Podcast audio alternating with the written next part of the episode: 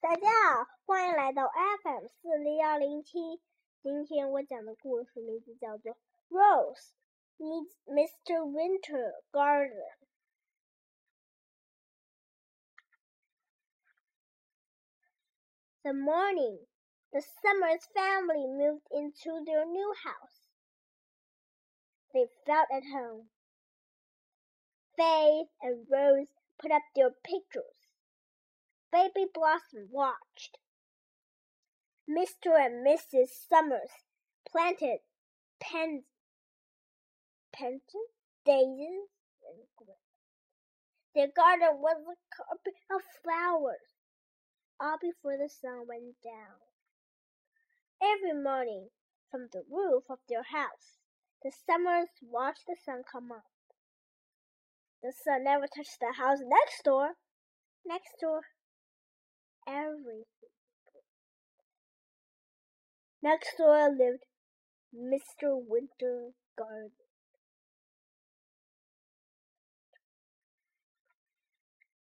There were stories in the street about Mr. Wintergarten. He's mean, said Emily.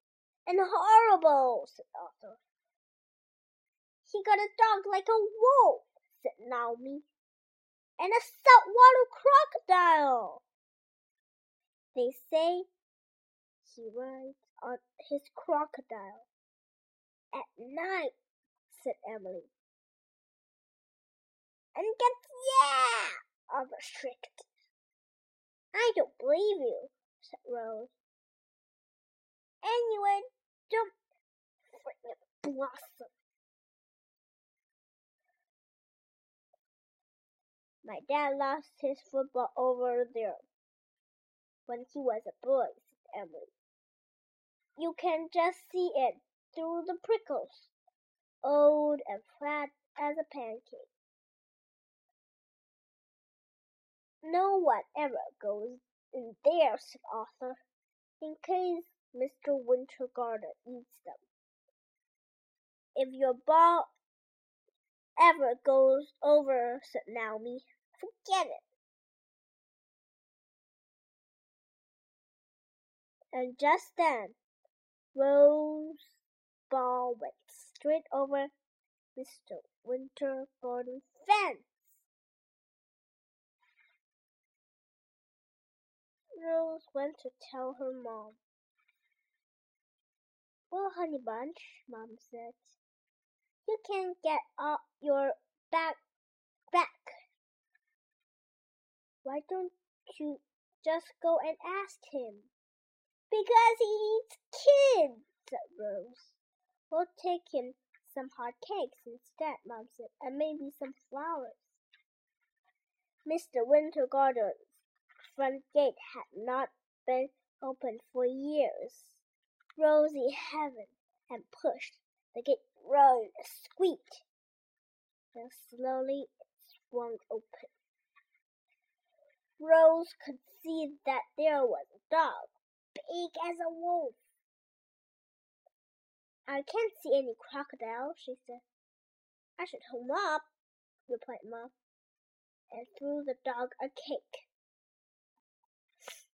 Rose knocked at Mr. Winter's door. "Oh, the devil is that!" shouted a voice from inside. "It's me," said Rose, and tiptoed in. "What do you want?" said Mr. Wintergarten.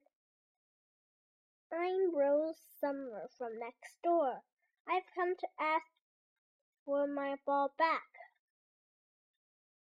She twisted her finger into her handkerchief.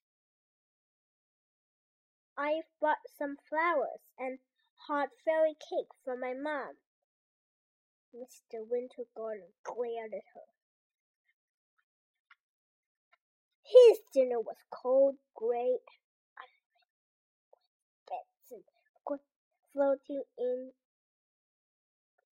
it and mosquito breeding on top. But Rose could see that he wasn't eating children. Please, may I look for my ball? she asked. No! growled Mr. Wintergarten. Clear off! But when Rose had gone, Mr. Wintergarten slowly pushed back his tail and did something he hadn't done in years. Mr. Wintergarten opened his curtains.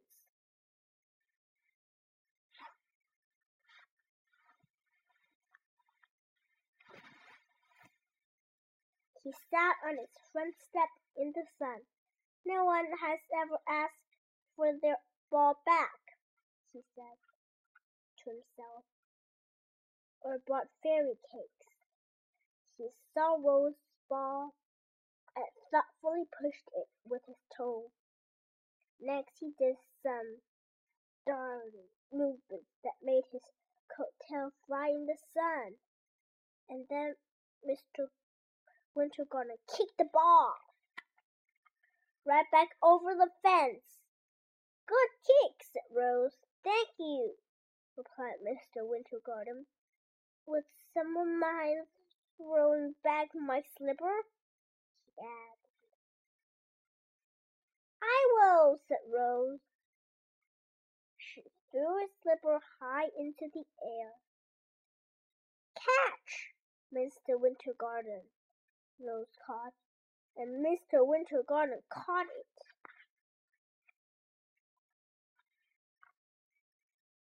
The 故事讲完了。如果你想听到更多中文和英文原版故事，欢迎添加小可的个人微信公众号“小豆包英语故事”，欢迎添加。接下来又到咱们读诗的时间了。今天我带给你的诗名字叫。望洞庭，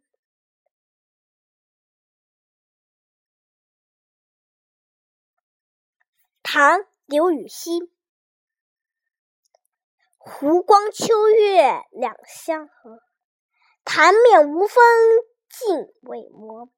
遥望洞庭山水色，白银盘里一青螺。望洞庭，唐·刘禹锡。湖光。